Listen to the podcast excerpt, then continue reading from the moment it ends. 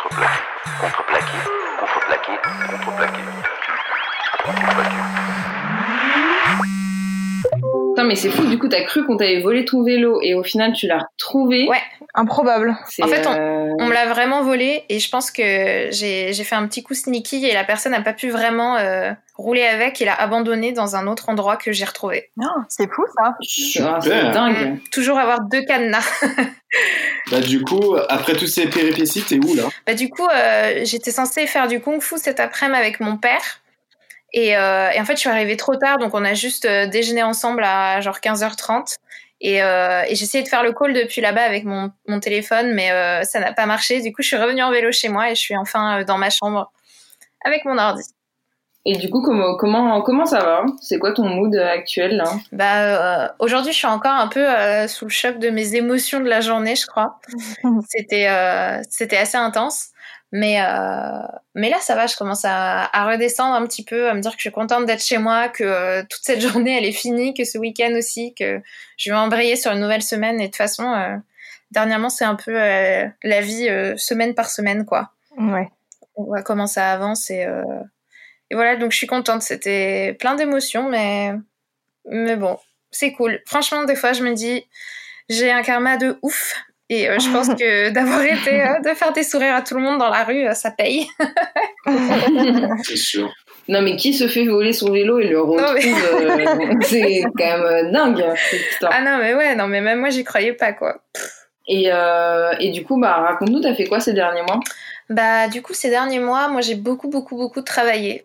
c'est un peu chiant, dans le sens où, euh, où c'est pas euh, des grosses news, mais, mais depuis euh, le premier confinement et le premier déconfinement, en gros, j'ai beaucoup été, euh, beaucoup été sollicitée au travail, donc, euh, donc j'ai beaucoup travaillé, et même avec le deuxième confinement, j'avais, euh, en gros, j'avais la, la collection à présenter euh, fin novembre. Du coup, j'ai passé tout mon mois de novembre à avoir une dérogation spéciale et, euh, et aller au bureau tous les jours. Et le travail ne s'est pas n'a pas tellement diminué. Donc en fait, j'ai juste énormément travaillé. J'ai dédié ma vie à ça limite. Et vu qu'il y avait plus rien à côté, c'est vraiment genre bon, bah on donne tout pour le travail. Et t'as t'as kiffé ou pas? Parce que Bah. c'est marrant, on, on entend souvent les, enfin, les gens qui, ont, qui, qui, qui travaillent pendant le confinement, ils ont le seum, et les gens qui sont confinés qui travaillent pas, ils ont le Ouais. seum. Du coup, toi, c'est comment? Bah moi, hum, en fait c'est un peu, euh, en gros pour ce deuxième confinement, je me suis dit, euh, je voulais vraiment pas rester à Paris si c'est pour euh, télétravailler dans ma chambre. Et, euh, et en fait, quand, quand finalement j'ai su que je devais peut-être aller au bureau un jour par-ci par-là, j'étais obligée de rester à Paris et je voulais peut-être euh, aller chez ma mère euh, à la campagne comme euh, lors du premier confinement. Donc j'étais hyper frustrée de pas pouvoir partir et d'être une des seules finalement de, de toute mon entreprise à vraiment pas pouvoir partir. Et en fait, je crois que je suis contente de pas être partie parce que au final, même si je pensais devoir aller au bureau deux jours, en fait, je suis allée pendant un mois et demi.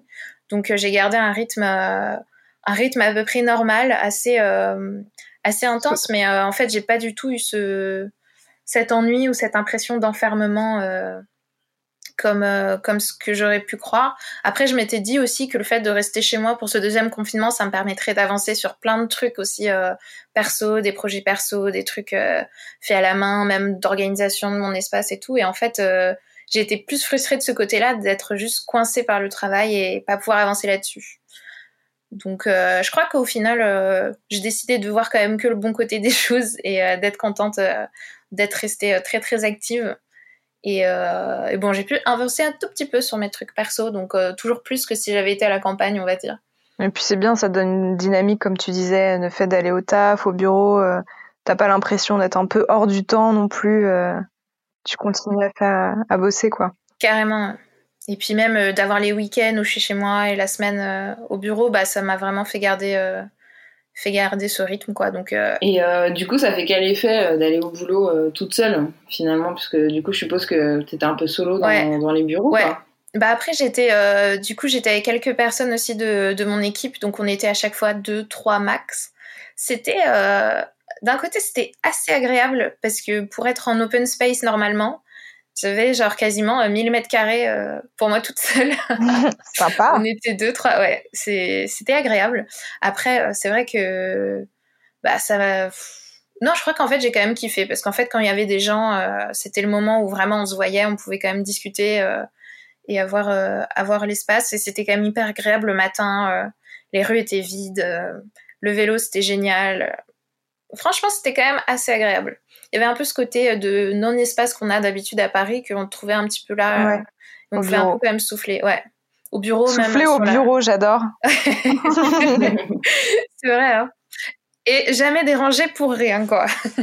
Et tu disais que tu avais un peu de temps aussi pour avancer sur, euh, sur euh, tes projets perso.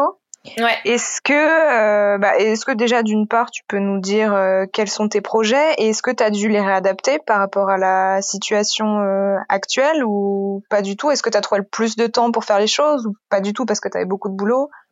Comment Bah, ça j'ai- s'est passé? Ouais, j'ai quand même réussi à trouver plus de temps que d'habitude. En fait, je me suis un peu forcée parce que comme comme bon, j'avais plus trop de vie en dehors, enfin hors du boulot, j'avais quand même juste euh, à m'occuper de mes trucs.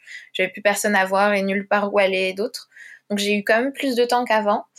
Et, euh, en fait, par exemple, il y a un truc tout con, mais euh, mes photos argentiques, j'en avais euh, une tonne, une tonne, une tonne.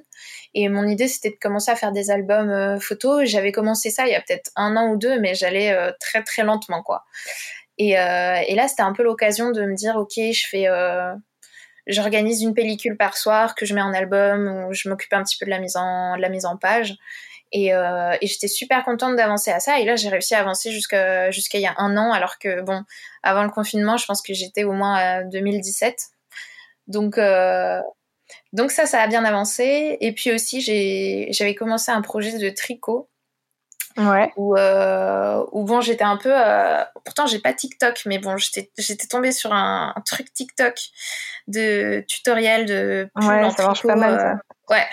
Et du coup, j'étais un peu tombée dans la spirale et je m'étais dit, bon, allez, on va trouver une petite activité de mamie. Et ça, c'était encore avant le confinement. C'était juste que vu que les restos et bars étaient fermés, et ben bon, je me suis dit, autant commencer. Ça réduit le champ des activités tout de suite. hein. Exactement.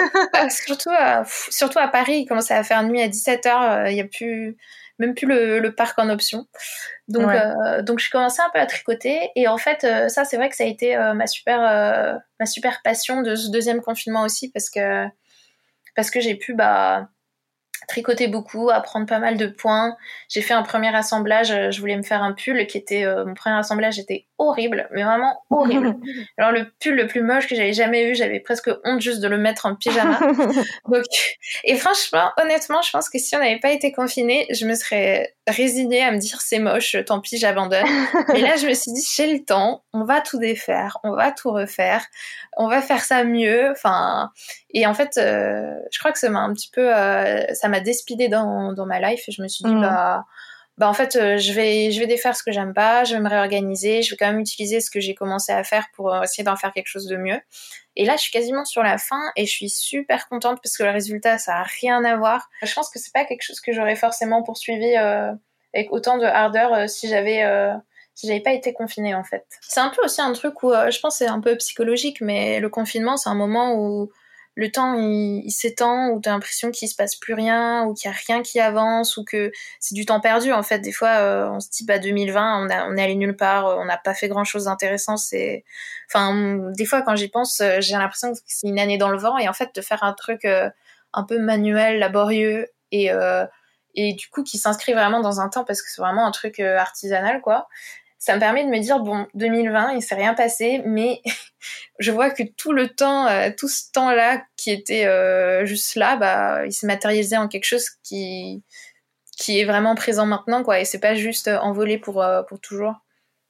Et est-ce que au niveau de la créativité, parce qu'on a déjà parlé à des gens qui le, le, fait d'être finalement enfermé, de voir beaucoup moins de personnes et tout, est-ce que toi tu penses que ta créativité elle a été a été touchée par rapport à ça ou est-ce que tu sens au contraire que ça t'a fait un, petit élan euh, que ça t'a apporté? Mmh, Bah en vrai, je crois que c'est resté un peu pareil.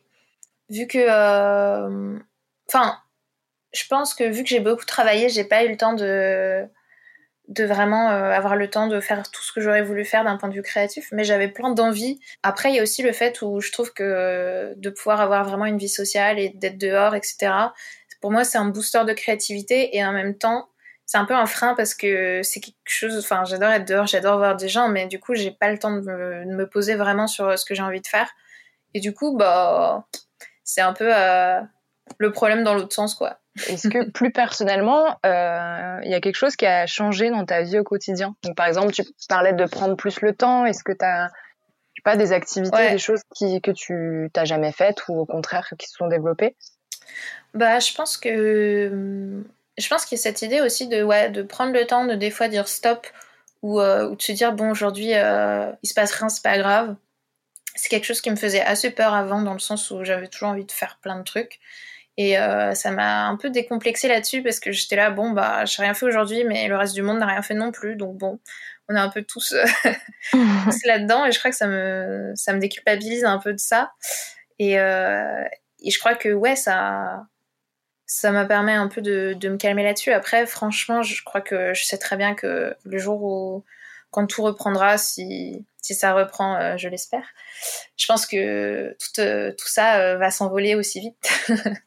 Je vais, à mon avis, je, je vais retourner dans, dans ma, su- ma suractivité de plein de trucs.